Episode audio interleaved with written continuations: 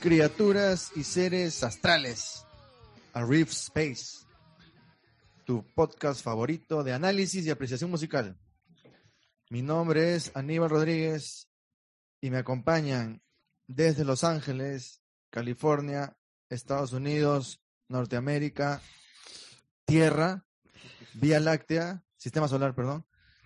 Javier Velázquez, también conocido como el Japs. Yo.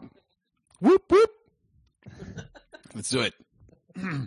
Y directamente desde, eh, hoy día estamos en Jesús María, ya no en Centro de Surco. en Jesús María. Giancarlo Coronel, Sí. alias Ian Booy. ¿Qué tal, gente? ¿Listos para una nueva conversación slash análisis aquí en Rift Space? Slash Análisis. Slash ha sacado un nuevo, una nueva canción. En algún momento tal vez la analicemos, no sé. ¿Más de lo mismo? Ustedes dirán. ya veremos. ya. Eh, bueno, disclaimer, por favor, atentos.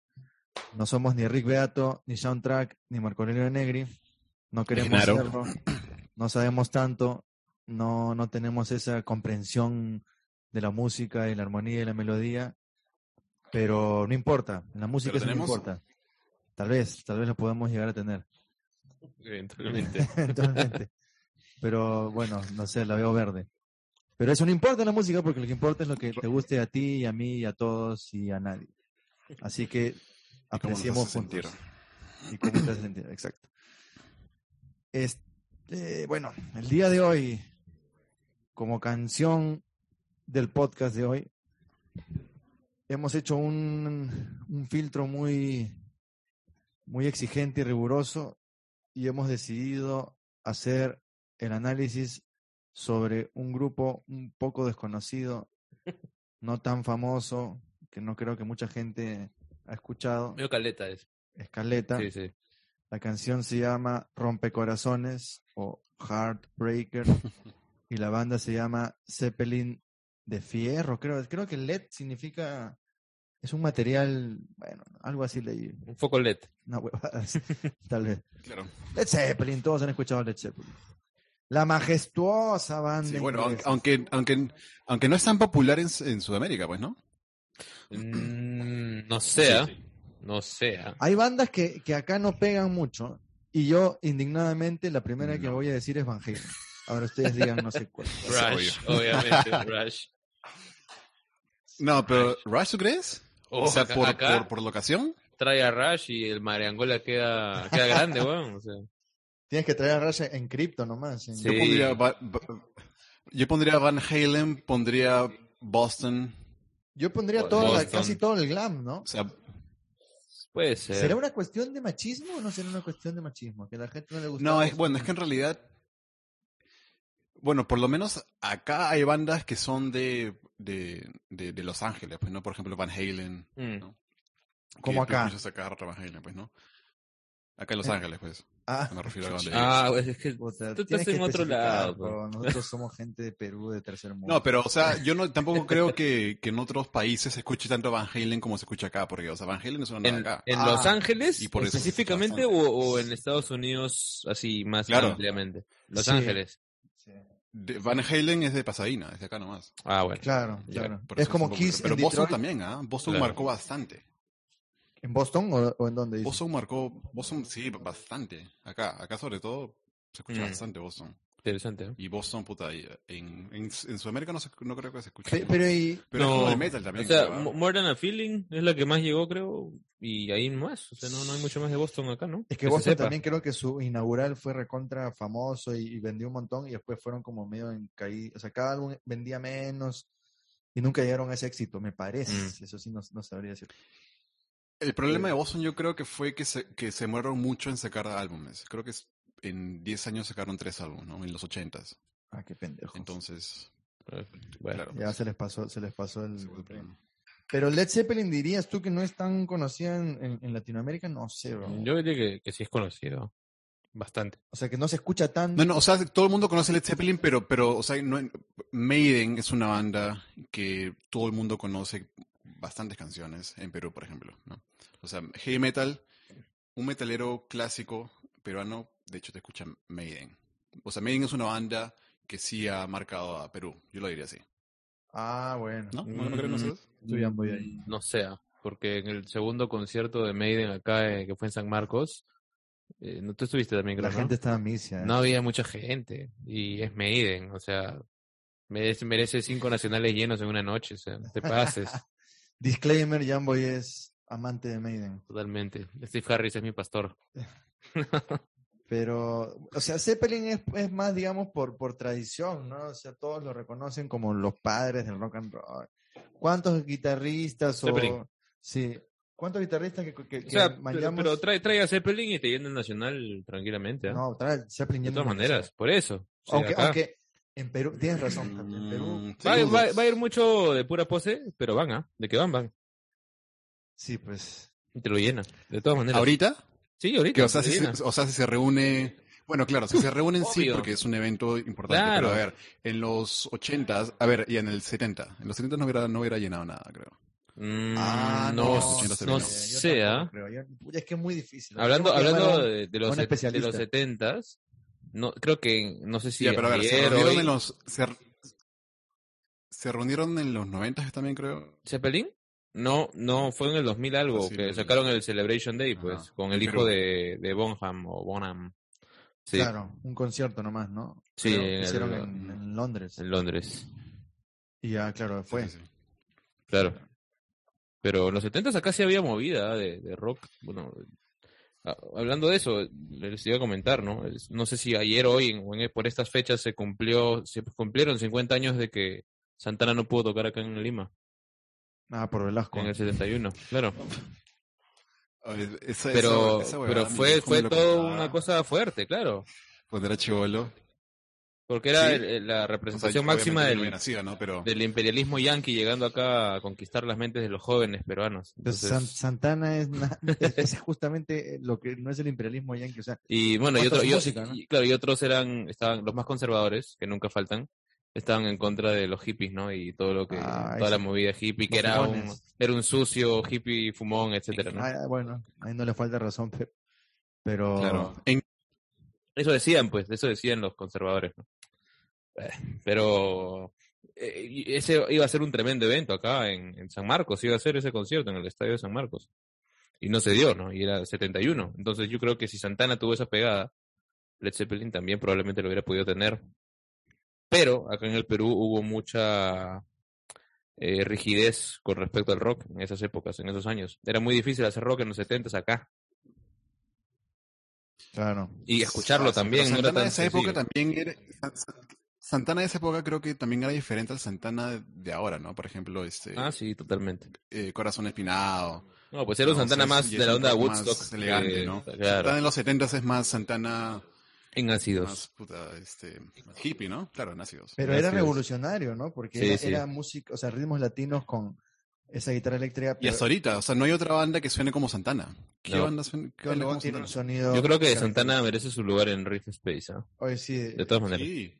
hacemos sí. smooth, Obvio. no, mentira, es, es la, lo más, este, la más comercial. Black Magic Woman. No, algo así. hay canciones y canciones.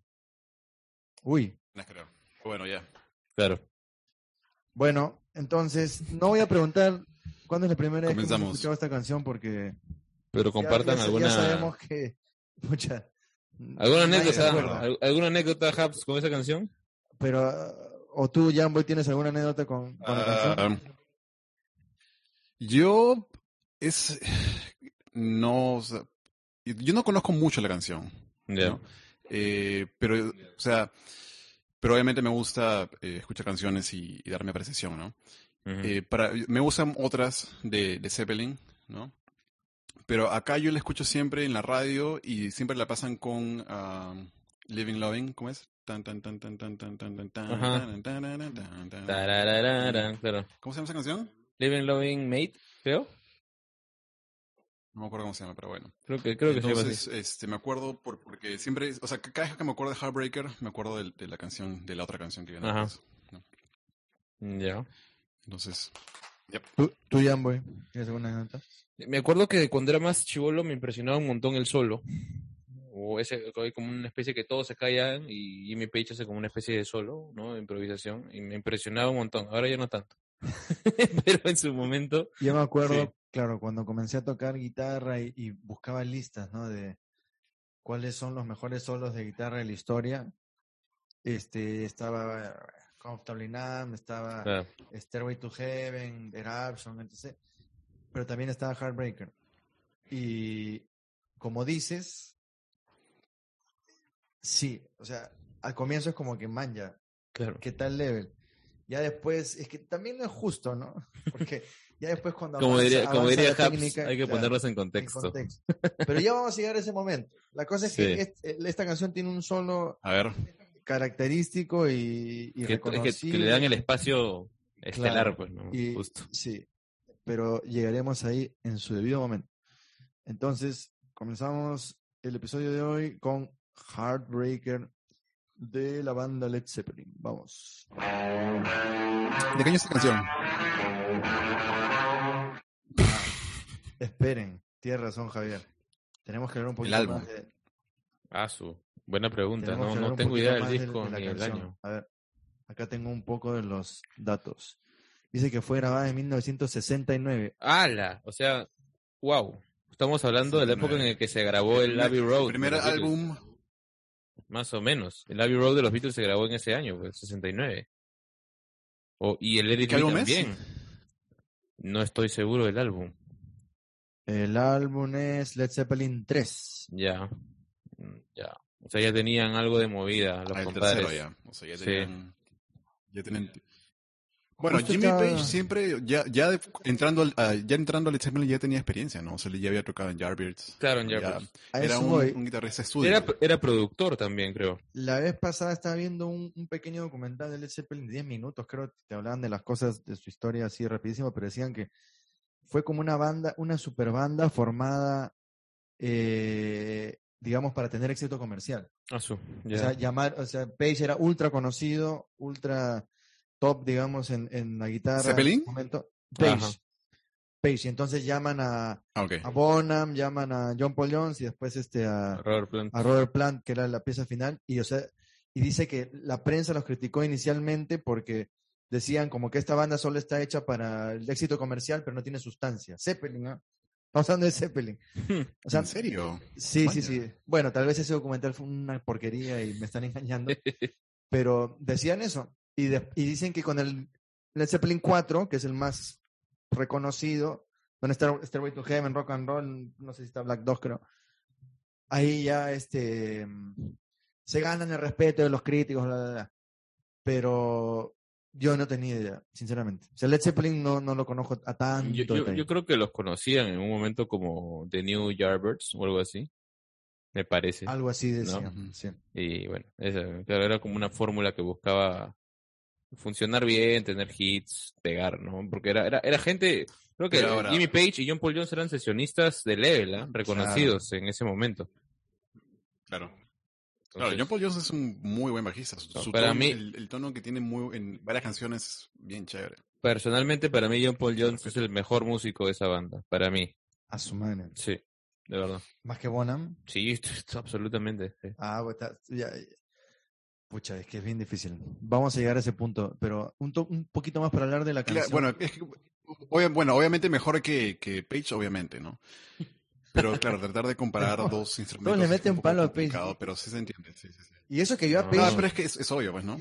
yo, yo a Page no le tengo tanto No, respeto, digamos, técnico, pero, No, pero como compositor, claro. y buscador de sonidos, todo eso. Sí, sí, No, sí, claro, exacto. Tú O sabías sea, que Alex Pe- Lifeson, ¿has visto la, la entrevista que tiene Alex Lifeson cuando, cuando él cuenta cuando conoció a, a ¿Page? No, no, ¿qué dice? Page? O sea, cuando, cuando eh, claro, cuando era, cuando era chivolo, él, él quería pensar como Page, ¿no? Ah, Por cómo tocaba por Zeppelin, ¿no? claro. Él quería pensar como él. Porque, o sea, Zeppelin es pendejazo. O sea, tiene cosas que son bien chéveres. A, a mí lo que me parece extraño Pero es que para mí el que le mete esa quemadez, esa musicalidad hermosa que tiene algunas canciones es John Paul Jones. Para mí. Según lo que escucho y lo, y lo que ejecuta. No, yo, yo, yo pondría a John, a John Paul Jones como la base, con la batería también, con, con Bonham. Y ya la parte quemada viene por- con Page y las voces de, de Plant. Yo diría que ¿no? tal vez Pero el que lo el componía era ahí Page. bien plantado, ¿no? O sea, el que lo componía era Pitch y como tenía John Paul Jones que era un versátil, Que tocaba todo Ya, ese tipo. pero, pero yo No, toca no todo. sé si él lo componía o Page y le decía, No, Page decía toca esta vaina. Claro, pero pero tocaba teclado, mandolina, guitarra, bajo, Sí, todo, todo. O sea, John Paul Jones es multifacético.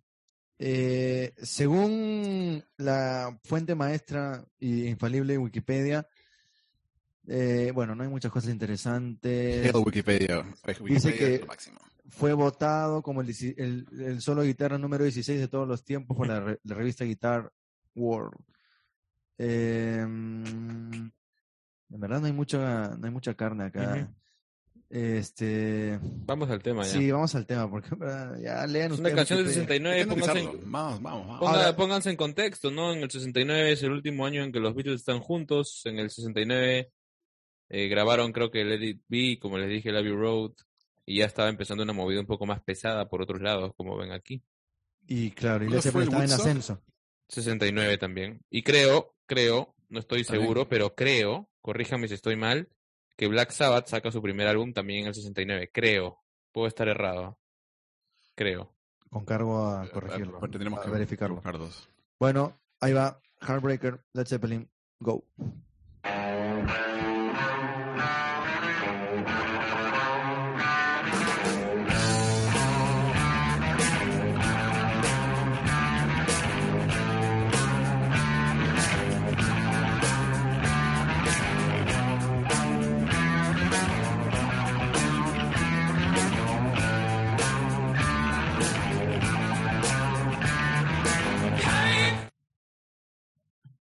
Opiniones.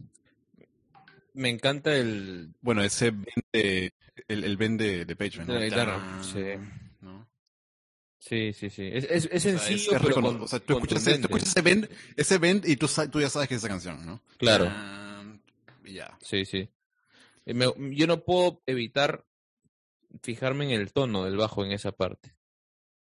Tiene un tono bien Sí. rico, bien distintivo, ¿no? Este, ¿Qué creo, tocaba ese, ese creo que es un jazz bass.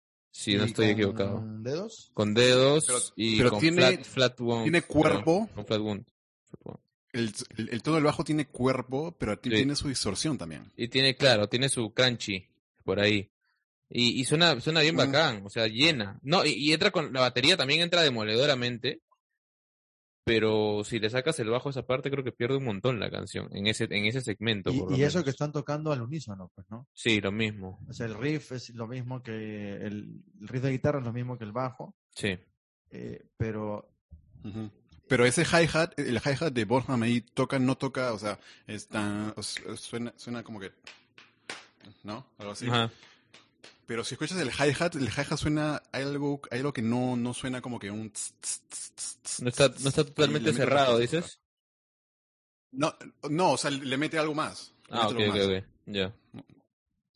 sí, pero eh, y el, el riff es clásico, así rock. eh, Sí. cuando, cuando hablamos, en un momento hemos hablado de rock prehistórico, rock dinosaurio, este, a esto se me Sí, viene a la mente. sí, sí, sí. Este, este tipo de música que es, eh, ¿cómo dicen? Guitar, o sea, centrada en la guitarra, Mm. en riffs, o sea, no, no acordes, no rasgueos, no Sí. este arpegios, digamos. Rock clásico. Riff. Ese claro. es un, eso es un riff que son notas tocadas en una sola cuerda, Una ¿no? sola cuerda. Tan, tan, Y, y claro, tan, es tan, tan, hard tan. rock, ¿no? Porque el rock, digamos, que, claro, ahora le decimos rock clásico, pero el rock clásico realmente es, no sé si Elvis o Chuck Berry, que es este como que el blues más aceleradito. Claro. Esto ya es como que son eh, notas que tienen, eh, o sea, ya no suenan como que tanto a blues. Esto no suena tanto a blues. no. Tal, tal vez por ahí se podría, de todas formas, este, No, es, No, es yo lo distinto. decía, esto no, ya suena hay un cambio. Medio pesadón, ¿no? pero Hasta claro, cierto es más punto. pesado. O sea, haciéndole un guiño a Black Sabbath casi en, esa, en ese inicio, ¿no? Sí, o sea, Sí. tienen, tienen y, y bueno, si han visto Heavy, la historia del metal, véanla si no, debe estar en YouTube, seguramente el está, documental. Hablan de que las bandas este, primordiales de, que, que iniciaron el género son, bueno, Black Sabbath sin duda, y, sí o sí, y también Zeppelin, Y. Purple.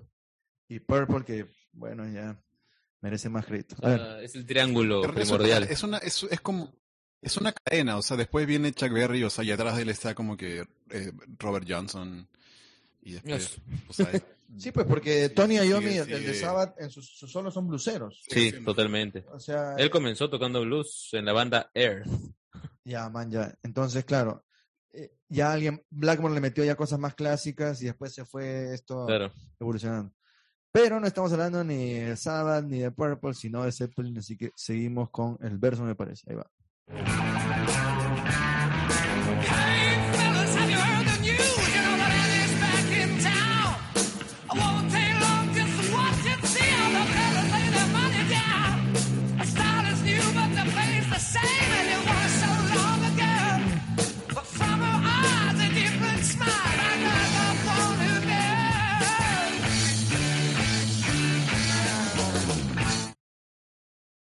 Brutal. Esa voz es Todo el conjunto. pecho, o sea, ¿cómo, le dicen? Full, full pecho. No es, no es este. Ahí Javier creo que falseto, nos puede sí. dar más luces. Habs, tú que eres el cantante. es como... No, pero o sea, no, está cantando normal. O sea, eh, no está, o sea, no está haciendo falsetos, no está haciendo... simplemente Está... Eh, eh, A mí me gusta la, la melodía vocal porque tiene bastante cuerpo, ¿no? La guitarra no, no, no está tan presente, ¿no? No, El bajo sí. Bajo es el que El está- bajo es- sí. es- está- es que esa línea de abajo es exquisita. O sea, es, es medio repetitiva, sencilla, pero rico, rico. O sea, suena rico. Y lo chévere son los acentos de tana que hace la, la batería con la guitarra.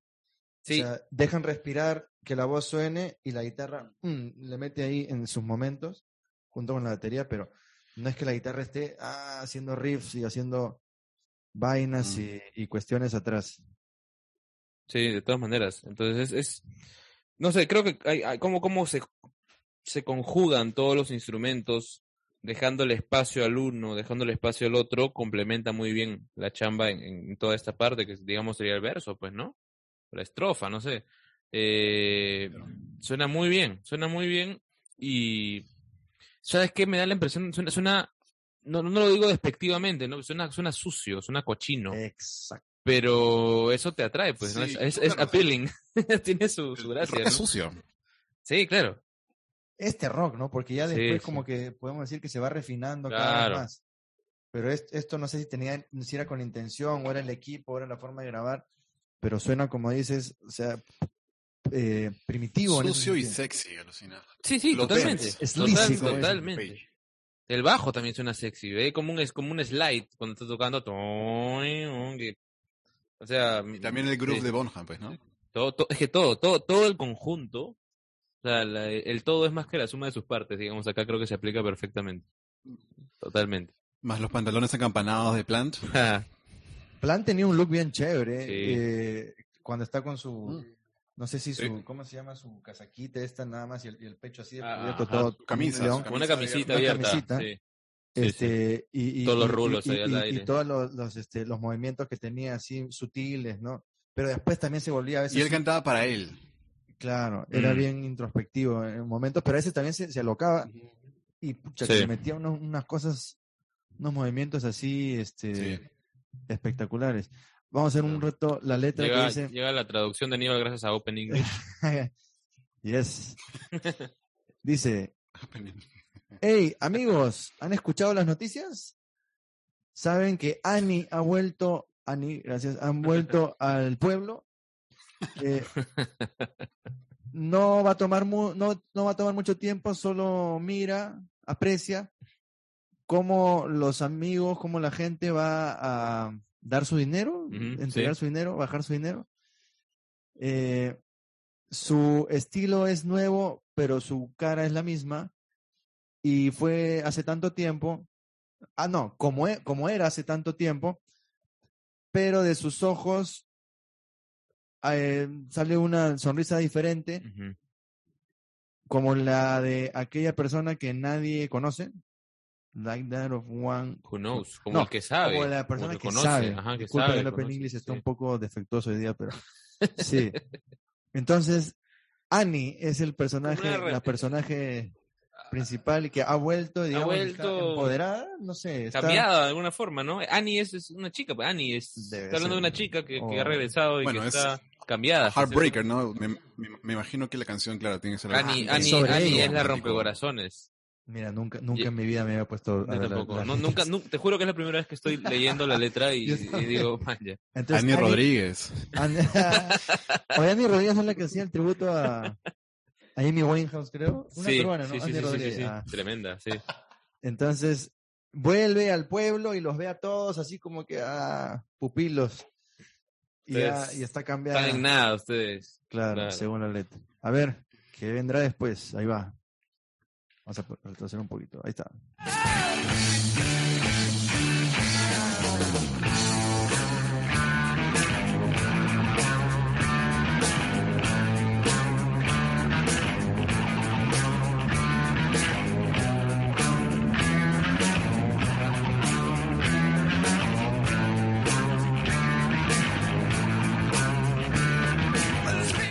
Ahí yo sí quiero hacer una observación. Ese cambio de, ese, ese cambio de afinación de, mm, Tonalidad. de tonalidad es un poco blusero, ¿no? O sea, sí, sí se podría decir que Sí. a- e- eso sí lo, Sí, sí, lo sí. extraen del blues, porque el blues también es ¿A como que... La, la subida de nota. Exacto. Tan, es- tan, tan, claro. es La, progresión, ¿no? Es, sí. sí, Entonces sí, es sí, un sí. elemento del blues, pero con un riff del rock.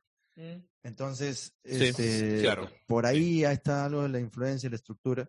Es el mismo Claro, nada es, instrumental, No ¿no? puro. No, no, no, no. pero es un concepto del blues utilizado, como, como siempre en la música, ¿no? Conceptos Sí. eh, antiguos lo van reproduciendo. Reciclados, mejorando. ¿no? Sí.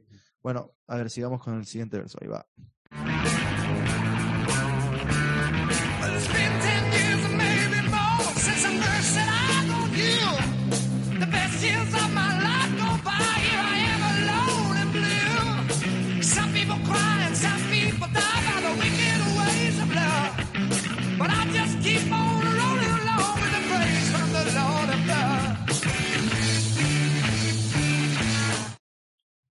John Paul Jones, te amo.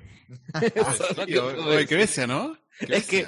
Es que esta canción me encanta por John Paul Jones, justamente. O sea, como les digo, muchachos, es el mejor músico de la banda. Aprecienlo, admírenlo y ámenlo como yo lo amo. Pero la verdad es que no se ha muerto, pues. o sea, Pero o sea, es respetado, es respetado. mejor ámalo mientras esté vivo también. Es verdad. Tien- Tienes que morir para respetarlo, no seas mal. No, no, pero no, o sea, obviamente no debería morir para ser respetado, pero en realidad No, para sí, nada. a veces funciona la- el respeto que a veces la gente tiene. a- a- Mira, a- quítale el bajo a esta canción y pierde, pierde la mitad. Sí, eh, eh, Fácil, pero, ¿ah? Javier, cuando muera Gene Simmons, ¿lo vas a comenzar a respetar? No ¿Como Oye, bajista? Oye, Detroit Rock City tiene un bajazo, ¿ah? No fríes. Nun- el- o sea, nunca he escuchado aquí por el bajo, la verdad. Debería. Bueno, ¿no? Tiene Pero- sus cosas, tiene sus cosas, tiene su sabor. Tiene su saborcito. No, Ya- Kiss es chévere, Kiss es chévere. Obvio. ya, ven- ya vendrá Kiss. Pero la voz, el tono de Sí, voz de, también, de- también. de Plant en esta canción, o sea, él tiene un rango inmenso, ¿no? Y canta bien agudo, pero acá es más como que En estudio. en estudio. Bueno, Porque. en- mm, mm, mm, mm. yo siempre tengo que decir que en rock and roll, Sí, sí, sí. sí, exacto, en vivo, en vivo, para mí, mira, Robert Plant, uy, no uy, voy a decir que ha sido una decepción, uy, uy, uy. pero no, nunca me ha parecido que ha dado pues lo que dio en las grabaciones. O sea, no sé si ¿Qué es que él voluntariamente la cambiaba para hacer algo más interesante, para experimentar, para probar, porque no sé, los conciertos tenían una onda medio de jamming. O simplemente no Pero no, no, no llegaba, pues. Entonces, no, no podía, Yo- por, por el desgaste mismo de cantar tantas canciones seguidas. Pues, no Yo tengo que decir que, aunque ponte, no me acuerdo de qué concierto es el más conocido, este, The Song Remains the Same, creo, que empiezan con rock and roll. Es como una película. Claro, creo que empiezan con rock and roll, que es la primera canción. Normalmente la primera canción tienes todo tu, tu rango. Y digamos, no la canta igual. Y la canta muy. Baja. Yo debo La decir. canta algo, baja y la baja. La mejor versión de rock and roll que he escuchado, creo, es con David Coverdale cantando. Cuando, cuando estuvo con Page. Hay un álbum de Page y Coverdale que es extraordinario, de los noventas. Ojalá hagamos una canción. Es un bandón ese, ¿ah? eh, es un Page- bandón. y Page Sí, sí, sí, sí, es un bandón. Y Coverdale, ahí sí, pucha, le Es- metió con. ¿Sabes con que yo hago un poco la analogía de esa banda con Ayomi Hughes? Ah, Ahí los dos tienen su onda Claro. bien interesantona. Oh, shit. sí. sí, Bien- sí. Es bien. Podemos hacer todo un conversatorio al respecto, pero es brutal también ese trabajo, ¿no? Claro, o sea, bueno, yo lo que diría con lo del, hablando de Plant y, y cómo canta en vivo, porque, o sea, si hablamos, o sea, si tú ves los videos, ¿no? Eh, Led Zeppelin en vivo, te das cuenta que Plant no llega. O sea, es, es lo que pasa, no llega en vivo. Creo que, ¿no? no, claro, no, no- ni siquiera lo intenta porque... O sea, eh, no, no, no es que lo será intente, por no conservar su, su voz, no sé. no, no, no, no la hacen vivo, ¿no? Eh, o Pero sea, ¿por qué, la razón, ¿Por qué- la por qué razón es qué, es? yo creo que tal vez porque no, este, no, No calentó. no, no, no está- tal vez no- nunca supo cómo calentar bien, porque creo que la diferencia es, sí es un poco grande, ¿no? Fue chocante. Pero hay otra cosa, es Led Zeppelin, y el estilo de Led Zeppelin es un, es un rock, es un rock medio psicodélico, ¿no? O sea, y esto, por ejemplo, Cream, ¿no? Eh, Cream es una banda que cuando, con Clapton, cuando tocaban, improvisaban bastante. Es una banda que yo creo que les permitía a ellos, les podían improvisar. Entonces, A eso- a eso iba yo también. Plant, Plant utilizaba bastante eso. Pero a la vez, en vivo, no, no, no Ahora- fue, no- ahora, nunca una- pudo llegar. Una pregunta para los dos. O sea, si ustedes van a ver una banda que les gusta, que, se- que les afana y todo, ¿esperan que toquen como suena el disco o lo más cercano al disco? Depende. ¿O, o les gusta que le metan pues ahí su impro, alteren las, las canciones, las alarguen más? ¿Qué Depende. qué o sea, prefieren? en, eso, en eso, y por ejemplo, ya, si es Rush, como el disco. Si es Clapton, me gustaría que improvisen. Si es Slash, Ya, vale, vale. si es Slash, sí, sí le diría su, su tiempo para que improvise también, ¿no? Claro. Pero obviamente si es Rush, e- ellos mismos lo dicen, ¿no? Yo, yo creo que depende de qué, has- qué hagan. Tú mismo dices, o que cambien cosas o que extiendan partes. Ya, que extiendan partes, yo no tengo problema. Me parece excelente. Que cambien cosas que son icónicas, eso sí me jode un poco. Por ejemplo, voy a dar un ejemplo. Y, y me acuerdo que lo Sí. leí en una, ent- en una entrevista que Kirk Hammett, este, Kirk Hammett, mis respetos, no tanto, pero bueno. Pero lo, lo odio un toque, como, como todos los guitarristas. Pero tengo que decir que él decía, yo una vez fui a ver a- al Deep Purple y Highway Star es la mejor canción para mí de mi vida. Y estaba esperando que Richie Blackmore toque los, los arpegios, creo que dijo de Highway Star, no sé qué parte del solo. y cuando llegó el solo, se cosa. puso a hacer otra hueva y, y Sí, metió sí. otra cosa. Y Blackmore hacía eso bastante. Y, Sí, y sí, sí, entonces, sí, sí. Bueno, Jimmy Page también, ¿ah? No sé quién el otro día me puso una versión de Stairway to Heaven en vivo y en el solo hizo otra cosa. Cualquier vaina. Y yo me quedé como que... mm, Pero yo creo que en, en ambos casos el motivo No sería gustó. diferente. Yo creo No que eh, en, el, en, el, en el caso de Page es porque él, él es así bien, no toca las cosas bien a veces, ¿no? Sí, pues. Pero en el, en el caso de, en el caso de, de um, Blackmore es porque, porque le, le, le, le da la gana de- Claro. de, de Porque es porque es Blackmore y y puede hacer lo que claro. quiera. y, y porque puede y porque quiere y, y- Sí. Y ya. lo hace. Pero, pero ponte, o sea, si son solos ya tan... Es que te- hay solos y solos, ¿no? O sea, hay canciones que tienen un solo específico, extraordinario, que ya la gente reacciona. Claro. Y hay canciones que tienen solos, digamos, más, más libres, más... que no, no, no tienen tanta estructura. Más Entonces, abiertos a la improvisación. claro, imagínate que Sweet Child Claro. of Mine, Slash se mete un solo improvisado. No, Imposible. no puede, no me, puede, me no destruye la no, canción. Imposible. Claro, Entonces, por eso, por eso darte un ejemplo de de eso. claro. Bueno, eh, creo La que letra, ¿no? tocaba, sí, la parte... Ya, Ahora de, dice- los, de los años que han pasado. creo. Bueno, sí, han sido, han sido 10 años o tal vez Más. más. desde la primera vez que yo puse mis ojos en ti. Los, meja- los mejores años de mi vida ya se fueron. Aquí estoy solo y azul, que es triste, Triste, ¿no? bajoneado. Es, parece que le hubiera gustado la tal Annie. Claro, Parece, ¿no? Parece que Annie tuvo algo Rodríguez, con ella. claro. Annie Rodríguez. Annie Rodríguez lo, lo- flechó y, y bueno, pero pasaron 10 años y el tipo ahí está siguiendo ahí como que sufriendo. Alguna- Anning. algunas personas lloran, algunas personas mueren por las maneras eh, Malignas, wicked, sí, perversas. malignas, perversas, exacto, del amor. Pero yo sigo, no sé, superándolo, eh, sigo rolling along, Sigo o sea, continuando, ¿no? continuando. Sigo, hasta ahí estoy, ¿no? sí. Dándole, ¿sí? con la gracia, Metiéndole con todo. con la gracia del Señor. Del Señor. Arriba, allá arriba. O sea, era una canción cristiana esta vaina. Esta y parte- no teníamos idea. Le sacamos el gospel. Sí, se volvió Este gospel. segmento. O sea, ¿Pero qué dice? ¿Qué dice exactamente? Eso, que... Dice, dice, with the que él grace está of the Lord above. Él está continuando con la gracia del Señor, ¿no? Que está arriba dándole su... O sea, lo que entiendo es que La esta fuerza. chica es la rompecorazones que ha destruido un montón de personas, su corazón, ¿no? Sus expectativas. Satanás. Eh, podría ser. Y alguna gente dice llora y muere, pero él, él ha trascendido y simplemente ha superado esas dificultades. O sea, Gracias a, al- al- gracias a, a la Dios. gracia del Señor. Sí, sí, sí. Este, Energía. bueno, Y, y ya está. vamos entonces con la siguiente parte. Mm.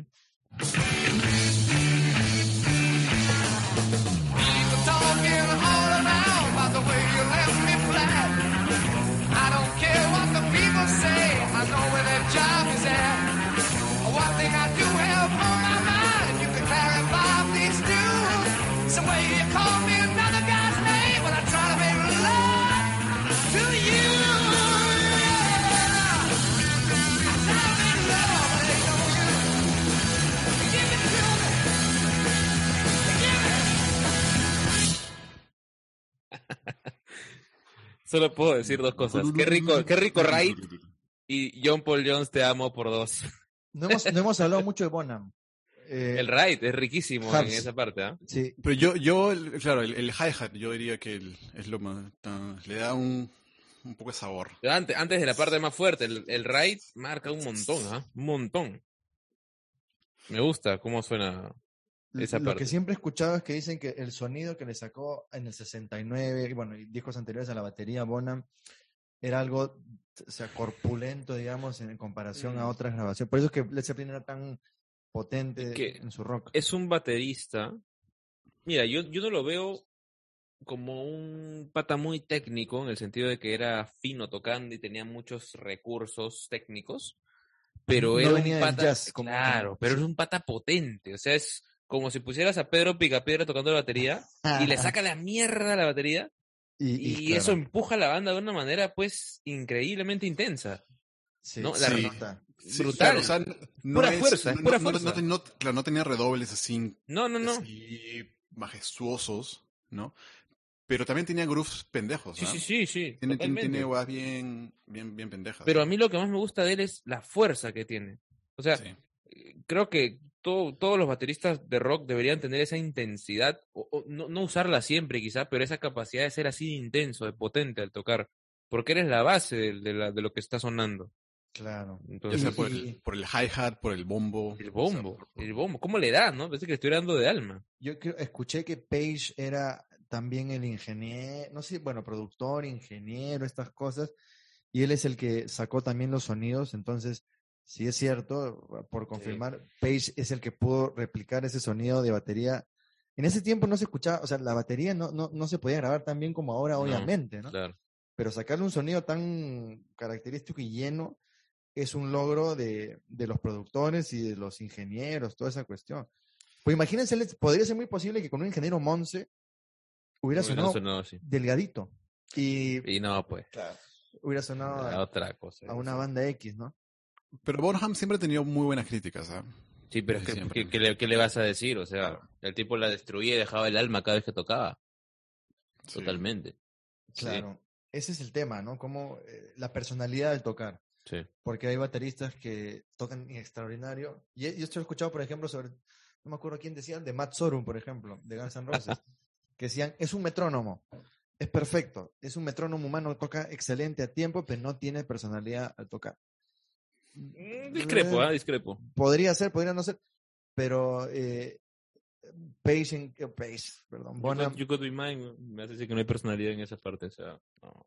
lo que, lo que había leído es que que demasiado ser- perfección. Hay que ser mezquino para decir eso, ah, creo. Pero ya, Sí. Yo creo, yo creo que ah, en Sorum, o sea, Sorum no es un baterista increíble, ¿ah? No, O no, sea, pero. No, no es pero- un. Es cumplidor. No, eh, no, es bueno. Yo no, yo O sea, es bueno. tampoco diría que es un- tampoco diría que es una especie de Broderick de la batería.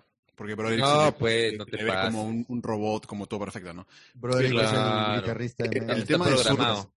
Yo creo que el tema de Sorum es este, es lo que toca en sí. Y claro, es un, es un metrónomo, sí, pero también lo que toca, la forma, por ejemplo, Attitude. Es una canción punk y la batería no es punk para nada. Entonces le da otro feel. Tan, Pero tan, creo que lo dicen en comparación a Adler, que tenía, o sea, Adler cada centímetro de su cuerpo estaba, era tan personal. Axel, perdón, ese ¿A ti no te Adler tenía mucho Sí, no, sí Ah, gusta, ya, ya. claro. Obvio, obvio, obvio. No. Y Ad- Adler es este, groups ultra sencillos, ¿no? No, Nitring. Disculpen, estamos hablando de Sí, otra estamos- banda. Sí, Ya, estamos- ya va a tocar, ya va a tocar. ya tocará, ya, ya tocará Strange 10 minutos, 9 minutos. Oye, Strange va a ser, puta, dos horas. Es un, Oye, pero yo, oye, el, bajo, o sea, el, el arreglo, o sea, De esta. te lo sacó de la nada. Y, O, o de y- Strange estás hablando. No, de acá, de, de- No, de claro, John claro, Paul claro, Jones. sí, sí. O sea, John- por favor, gente, respeten, llamen a John Paul Jones, todos los que escuchen esto. Alábenlo. Ah, alábenlo, No, es que por en ese momento ya la canción se volvió muy intensa. Sí, pero Y está ahora, yo. entra, ahora vamos a Sí. poner la, la- la parte intensa. Ahí va, escuchen.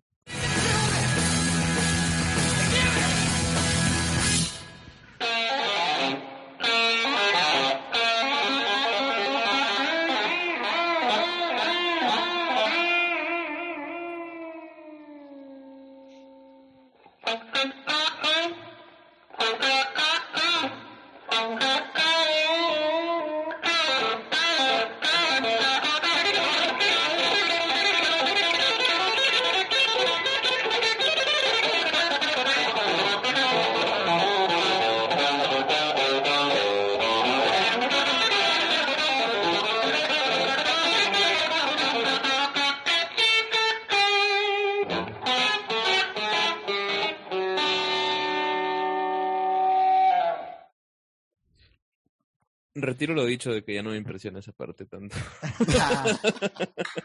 Yo quería decir algo que se me ha olvidado. Antes del solo, la guitarra hace una cosita que es que es un arreglito bien me chévere, encanta. Sí, sí. O sea, bien puesto, este, como que le, le da el, el, preámbulo al solo este que acabamos de escuchar. ¿Te gustó el solo, Aníbal? Ex exquisito. Sí, o sea, yo, yo, yo lo, lo que siempre he pensado de este solo es esto. En contexto. Eh, en, en contexto, hay que tener valentía para tocar un, un- un solo así, o sea, Un solo, solo. exacto, un solo sin acompañamiento. Es como Eruption, weón. Es como Eruption. es- es el Eruption de- sí. de los, del fin de los 60. No, claro, pero es que sin duda, ¿no? Bueno, eh, también en esa época ya estaba Hendrix, ojo, ¿ah?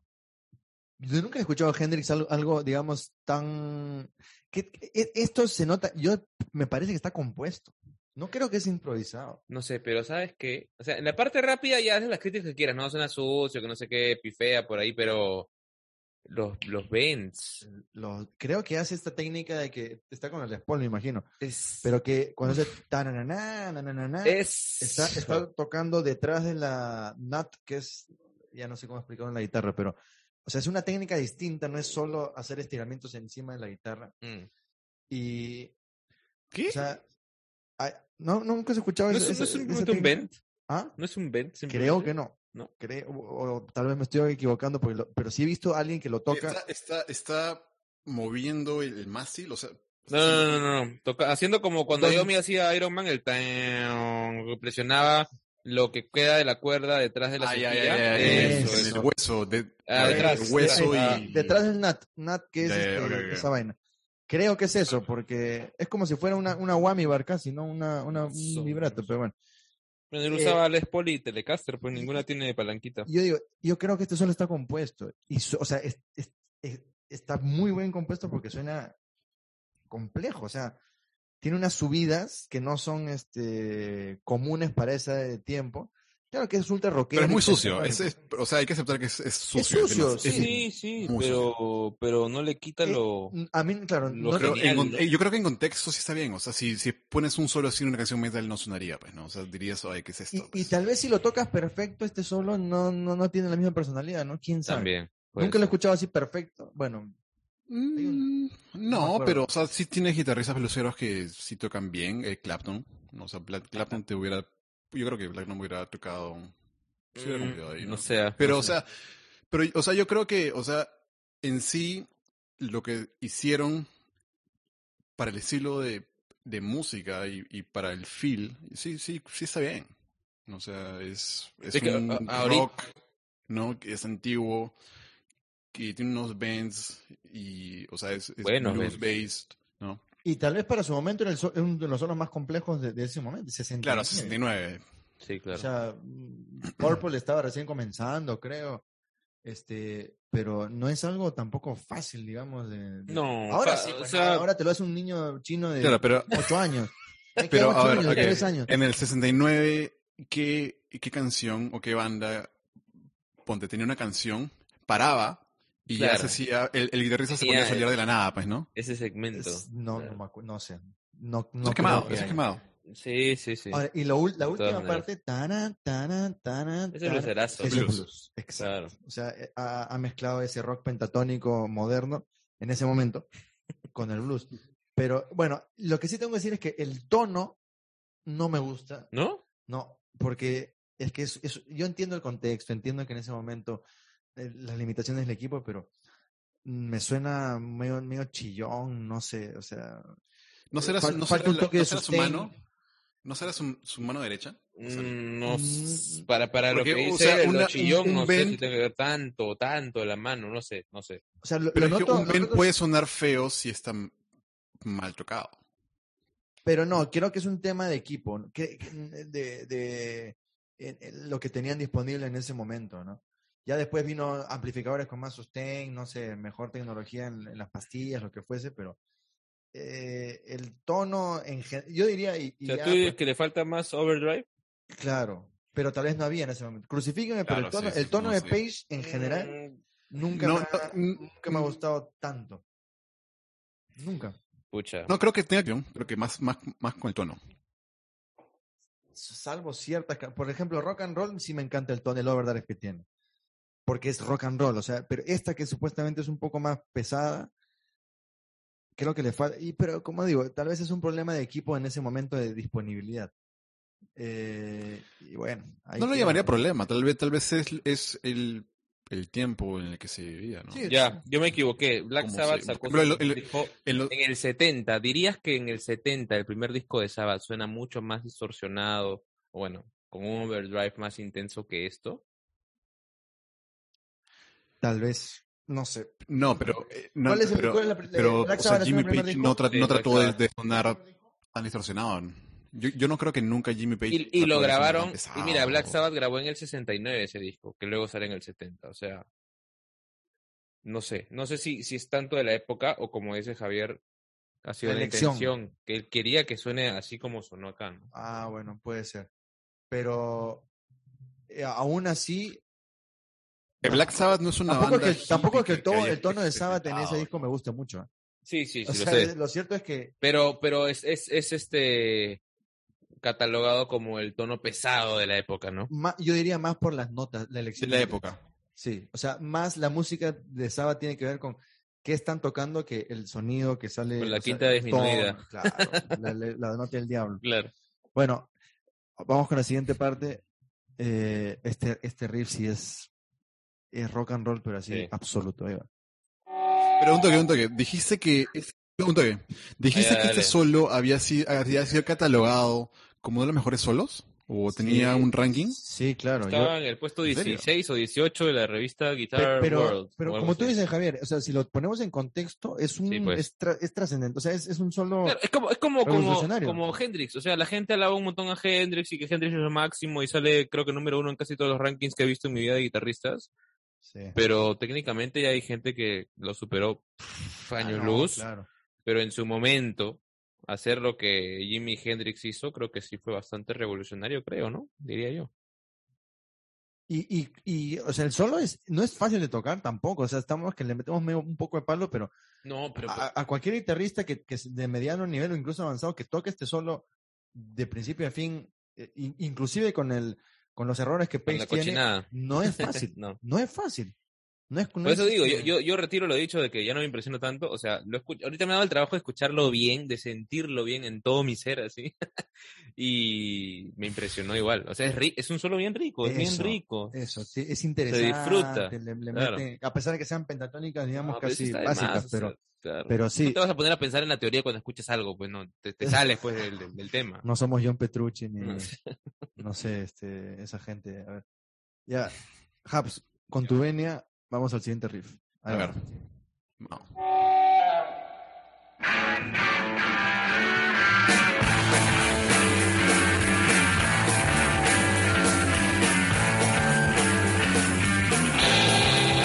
Ya, ti- tiene que haber un comentario solo de ese riff. Ese, a mí lo que más me gusta de esta canción es esa Me parte. ganas de saltar, ¿no? Esa es, ese riff tan- Es una ganas de, sí, ganas de, poguear con es todo. La parte que más me gusta de la canción. Oye, pero alucina, alucina que me, me hizo acordar, me hizo acordar este uh, Free Will. Tan, taran, taran, tan, tan, tan, taran, taran, tan, tan, tan. A la de Rush. Sí. Pues sí, puede ser. Acuérdate De hecho, tiene que influencia. Y- Eh, y- criollo. o sea, el primer disco de Rush es recontra cepeliniano, pues. O sea, hay ahí una relación, ¿no? Le Sí, decían el Led Zeppelin claro. canadiense a Rush cuando recién apareció. Entonces, Claro, o sea, a ver, Robert Plant era el, o sea, el, el héroe vocal de, de Lee era Plant y el héroe de guitarra de Lyson era, era Page, bueno. ¿así? De hecho, hay, Ah, no, hay no sabía, no sabía eso de la parte vocal, no, sabía. Y el héroe debajo de Gay Lee era John Paul Jones. No, era Chris Squire. Y el héroe de. El de- el batería Yes, ¿no? De, Sí, el Yes. de Neil batería Peart- de Neil Peart. Neil Peart. No, no creo que no era Led Zeppelin. Creo que era. Buddy, Buddy Rich, fácil. Creo- ah, Buddy Rich, claro, era una referencia para Neil Peart. Sí. Sí, sí, sí, sí. Bueno, cierto. pero ah, Él hizo el tributo todavía. Sí, claro. Es tremendo, sí. Este, sol, es- este riff, perdón, cómo empieza del silencio y ta, ta. Podría ser una canción sola. O sea, este- de este riff podría ser una Otra canción, canción. entera. Sí, sí, sí, sí. Pero no. Pero está metido en una de las mejores canciones, digamos, más representativas. Y ahí queda, ¿no? O sea, no, no, nunca más lo... A veces a mí me pongo a pensar, ¿qué tal si de este riff se hicieran otra canción y toda Claro. esa cuestión? Pero bueno, a veces quedan nomás para ser así explotados mínimamente. A ver, ahí, y ahí entra otro solo de Page, Otro solo. que también, y este solo creo Es que bueno, está bueno. mejor tocado, a ver, vamos a ver.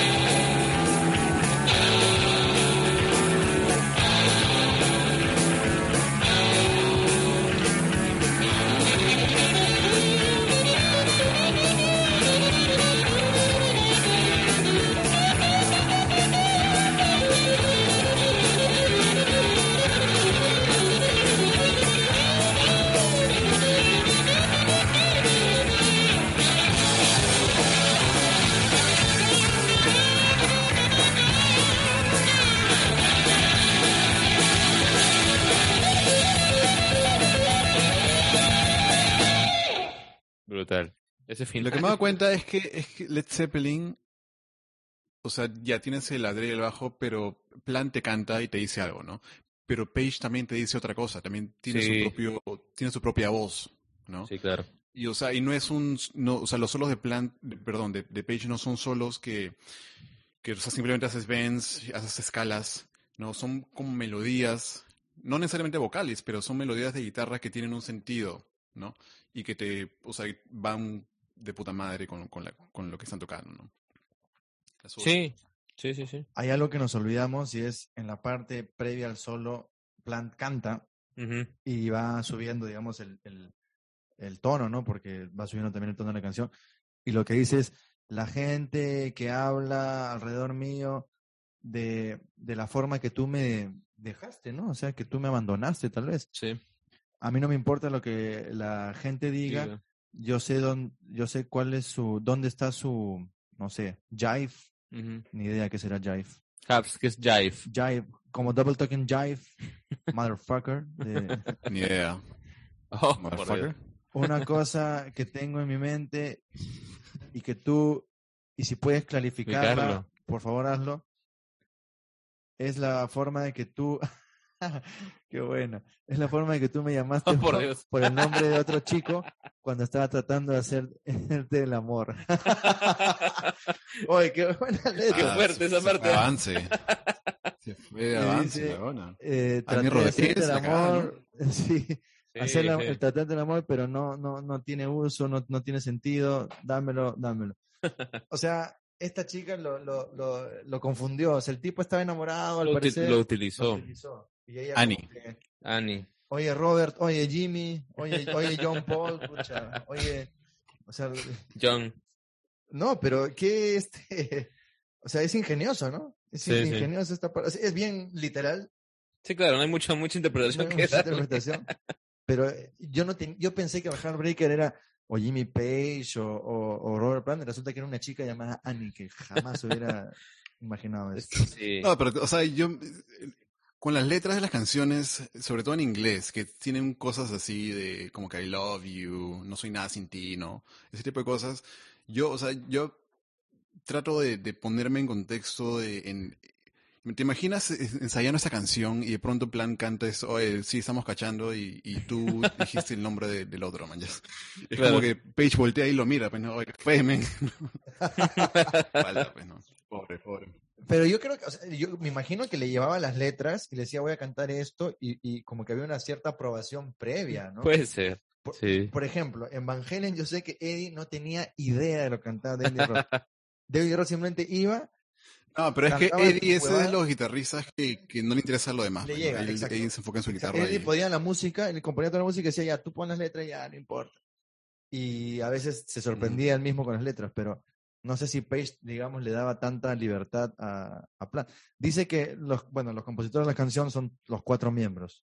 ¿Cómo habrá sido pues la dinámica, no? Mm, A la hora de hacerla. Mm, Las letras no sé quiénes habrá compuesto, pero es este, es ingenioso, me, me- me parece como que, o sea, es un tipo que está dolido porque la chica esta Heartbreaker. está, está ejerciendo Jugó- libremente su sexualidad, está bien. pues. Jugó con él, o al menos él lo, él lo siente así, ¿no? Que jugó con él. Sí, jugó con él. Bueno, eh, Pero lees algo de que, de que está basado en algo real. No, no, no, no hay mayor información no hay al respecto. información. Ahora, el solo que, que viene, que acabamos de escuchar, que, que viene después, está, yo creo que está compuesto. Obvio, sí, se nota. El principio, sobre todo. Sí, taca, taca, taca, sí, taca, O sea, claro. hay, que, pensar en eso. Poquito, hay, que, sentarte y cranear un toque. Claro, porque no es, digamos, la caja pentatónica, sino que está haciendo unas mm, subidas con la guitarra, está haciendo los bendings rítmicos donde cae a veces el, ritmo, y este, el Eso sobre todo. Claro, pero está bien puesto y está pensado. Entonces Page ahí demuestra, y, y este solo tal vez me gusta más, o sea, no es que me guste más, pero claro, tiene un, tiene un, eh, tiene un fondo donde tocar, ¿no? El, el solo que hemos Claro, escuchado un swing. sin, sin base, ¿no? Sí. y Claro, es ahí pues fiesta. toda la banda está, exacto, es- este, este riff es de fiesta, eh, yo me imagino a la gente, no sé, en el 70, bailando Están en, en ahí. esta parte. Sí, claro, Total. totalmente. Sí, sí, sí, sí. De todas maneras, es una juerga esa parte, ¿no? Exacto. Y bueno, volvemos entonces al verso, me parece. Ahí va. Sí,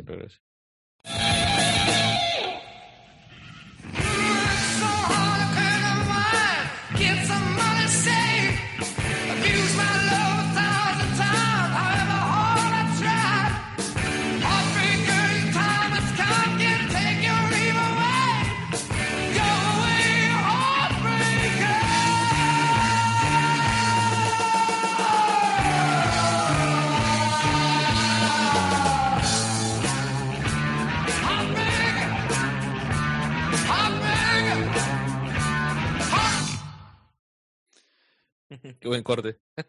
Sí.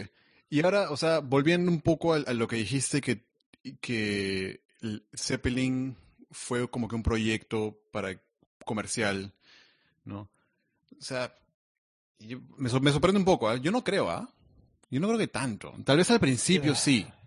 Como idea, puede ser. O sea, yo Tal estaba vez, pensando en claro, que, tal vez como idea. es que ta- tal vez... Mira, inclusive, porque ponte a pensar, tienen, ese- tienen esa parte que es, ya, ponte, tienes la, tienes la canción donde tienes la, la primera parte, después un solo que no tiene nada atrás, y después tienes la parte eh, eh, que es, eh, la fiesta. la- tienes la fiesta, y la, y la fiesta acaba en one, pan. Sí.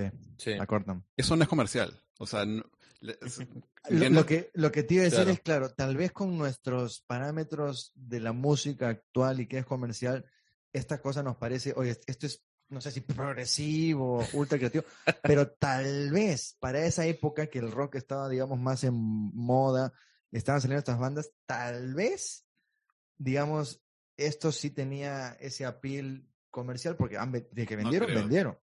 No, no creo, ¿sabes por qué? Porque yo diría que el, todo el tema de los solos de guitarra vino más que todo con Eddie Van Halen y todo eso, ya vino mucho después. Entonces, que él Mm, haga ah, un solo de guitarra sin nada, No, no, pero a ver, no, no, no, los solos de guitarra están desde, 69, desde Hendrix, ¿ah? No, antes. Antes. Pero de sin los nada, Beatles. sin nada abajo. Sin de nada, Chuck sin nada Berry. atrás, Ah, no, eso, solo, eso es solo. otra cosa. Sin nada atrás. No, No, eso bueno, es otra vaina.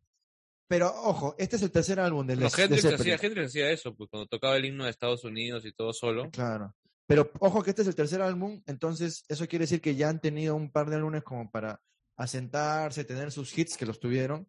Y acá tal vez Ya estaban están más cómodos. Ya, exacto. Ser. Claro. Ya, eran- ya estaban más asentados y tal vez estaban más experimentando cosas como la que dices exactamente al solo. Este, para, siempre me olvido, pero de una vez para ver la letra, lo loco que justo estaba revisando es que, bueno, dice, eh, trabajo tanto y no me puedo, unwind es como que desconectar, Mm. este, relajar, digamos, tengo algún dinero eh, Guardado.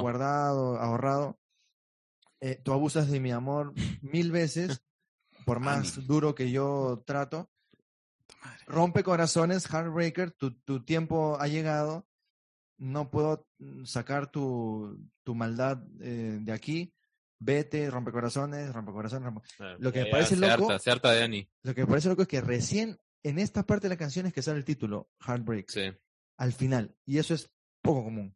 sí, claro. Solamente el título sale del, del coro, ¿no? Del Luego el estribillo. coro, ¿no? No Sí. tiene coro esta canción, ¿no?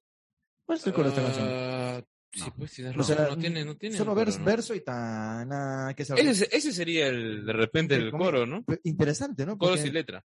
Sí, que ahora que vemos no tiene coro, sino es verso y bueno, las partes, este, las partes ahí que... Es genial. Sí, sí. De todas maneras, Es bien creativa. es distinto, ¿no? Es distinta. Tener una canción así sin un estribillo identificable cantado no es muy común. Como No es muy dijiste- común. Pero es difícil de hacer, ¿ah? Es difícil. Sí, ¿no? sí. Porque si no, otro sonaría la canción totalmente diferente, ¿no? Y, y como decimos siempre, ¿no? De las otras canciones que hemos dicho, está absolutamente pensada. Absol- o sea, es- esta es una canción que no tiene ninguna parte de improvisación, ni, ni siquiera el solo, creo yo. Porque solo, por ejemplo, el final este, hard, Crea, ese cortado en una. Ya. sí. eso es rarísimo en, en canciones En general, populares. sí. Normalmente hace- hay un fade, ¿no? Que va bajando el Ajá. volumen en el coro, lo que sea, o ya un gran final, digamos, teatral, ¿no? Con, con todos los instrumentos en creciendo y al final mueren, pero acá, ¡pum! Ujú. Se cortó. Ujú. Es como un coitus interruptus ahí de, de Annie con el con Robert Plant. Claro. Pucha. Está bien. Pero chévere, chévere. O sea, Zeppelin por algo es lo que es. Por luego es una banda icónica, pues, ¿no? Eh, Pero esta canción tiene como tres partes, ¿no? Claro, ¿Tres? digamos, ti- tiene los versos con el riff, tiene el solo de la mitad, tiene la parte de fiesta que le hemos llamado, y tiene de nuevo el, el verso. que vuelve, sí. ¿no? Y la cortada en seco que Sí, sí, sí, sí. te deja ahí como que... Y, y digamos, Bonham no tiene ninguna parte solo de resalte, lo que Hay fuese. un redoble chiquito por ahí, ta, ta, ta, y nada más, no, no, no mucho más. Sí. le da esa, esa potencia a la que tú hablabas, ¿no? De, Sí. de Fuerza, es como que em- empuja a la banda, es como el motor. ¿no? Que está ahí, dándole la energía a la como canción, a locomotora. la- Eh, sí, Una locomotora. absolutamente. Bueno, ha llegado el momento más temido, más odiado de, de Rift Space, que es el rating que tenemos que dar a las canciones para fines históricos, Académicos. académicos. Cuando vengan los extraterrestres, van a escuchar el, el podcast y van a decir, miren, estos tres huevones han rankeado las canciones de esta forma, así que seguramente... Pero ya, pero ¿quieren también hacer un ranking por cada integrante, por cada instrumento? No, sea malo. ¿No? Complicado. Imagínate cuando No, pero está bien, pues. Porque en realidad hay canciones donde el- eh, hay un instrumento que la sube y otros y el otro instrumento, puta, no pasa nada. Boston, por ejemplo, ¿no? Ba- Boston, ¿qué- ¿cuál no pasa Batería, nada? batería. Batería Boston. Oye, pero el baterista se parece al de, al de The Roots, con su afro, la sube. ¿no? Este, primero hay que darle un ranking general ver, y después ver, hablemos. Ya, ya. Habs, tu ranking de Heartbreak. En contexto, a ver. En Set- contexto, obvio. En, conte- en contexto. Yo le daría 8.5 en contexto. En contexto. Good. Ya. Tu Boy. Coincido. Coincido plenamente. En contexto no, no creo que podríamos darle un 8.5, sinceramente. O sea, en contexto. Estamos hablando del 69. Esto, o sea, Yo le doy un. Ya, ya me han influenciado por sus su opinión, pero yo le diría un, un 9. Ya, estamos, estamos cerca igual, ¿no? 9. O sea, es que me parece muy injusto que ya hemos hablado. ¿Qué ca- ¿A qué canción le darían un 10 en, en contexto, en el 69? Así. No, no, no, no se me ocurre.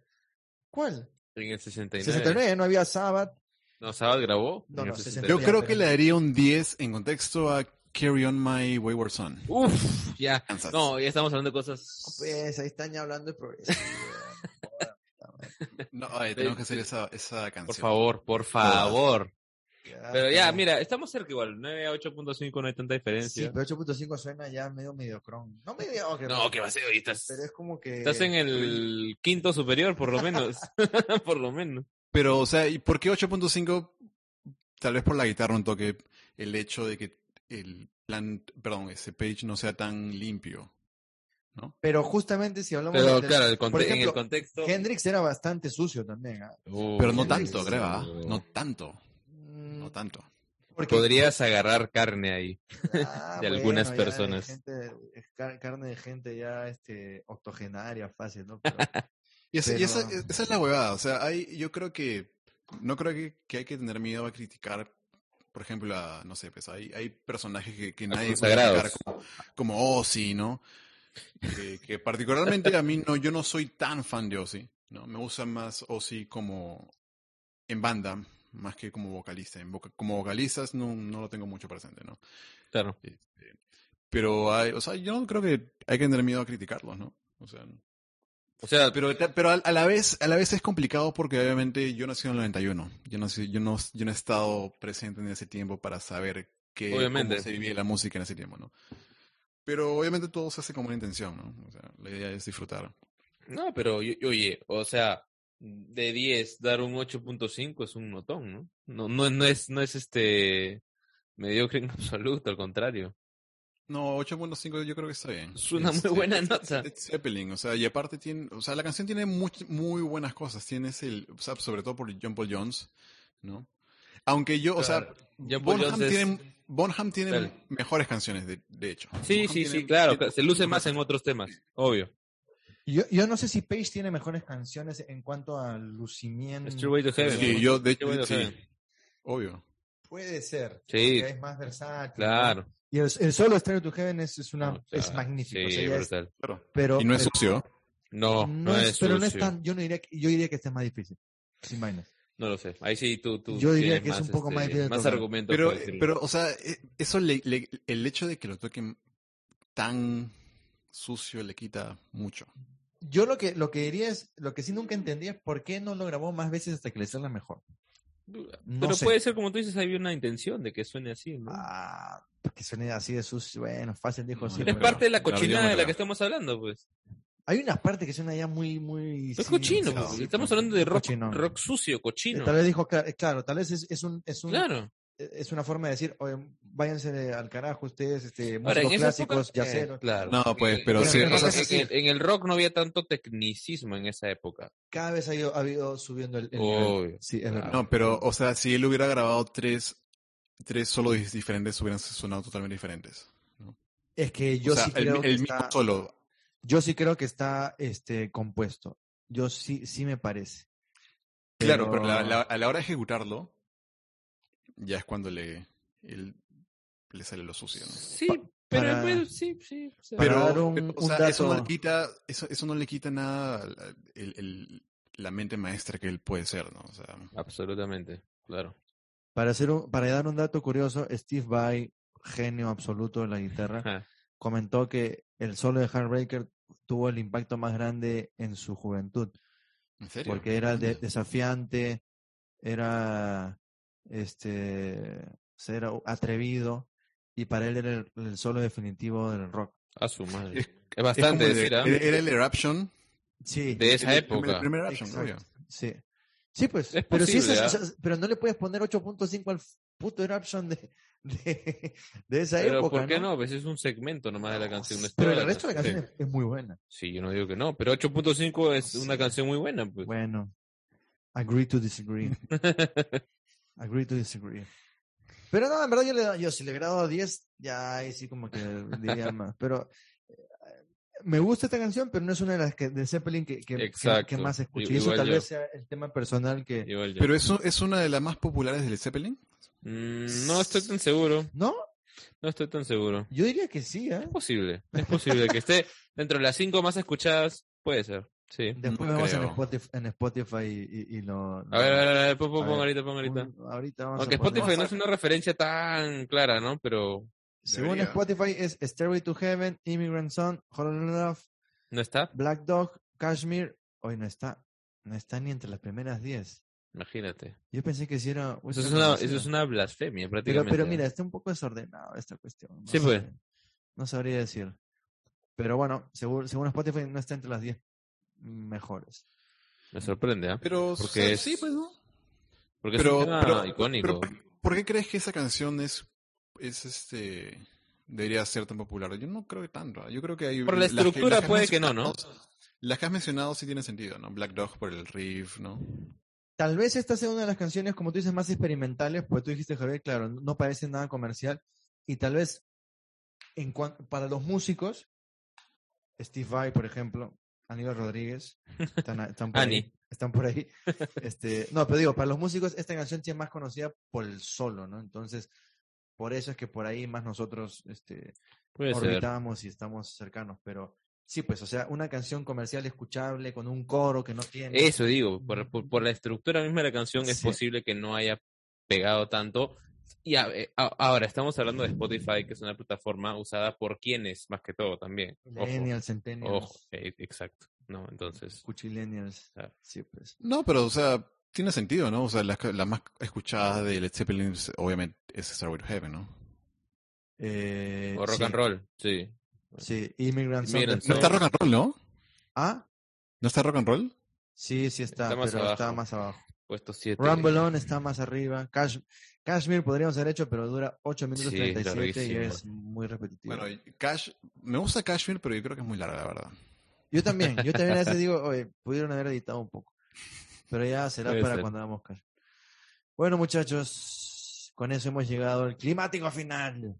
Pero ya un toque, toque. O sea, para, para mí, este, a ver, Plant, yo le pondría un... Ah, ¿quieres hacer el, el ranking? sí. Ah, caramba. Ah, a caramba. Plant, en, a Plant le pondría un 9. Ah, A John, a John Paul Jones le pondría un 9.5. Un fácil, un fácil un 10 también. No, fácil un 10. A, a Page, fácil le pondría un... No digas 8. No, No, digas 8. No, es, es que es difícil, güey. Esa es la vaina. Es en contexto, en contexto, por favor. En contexto.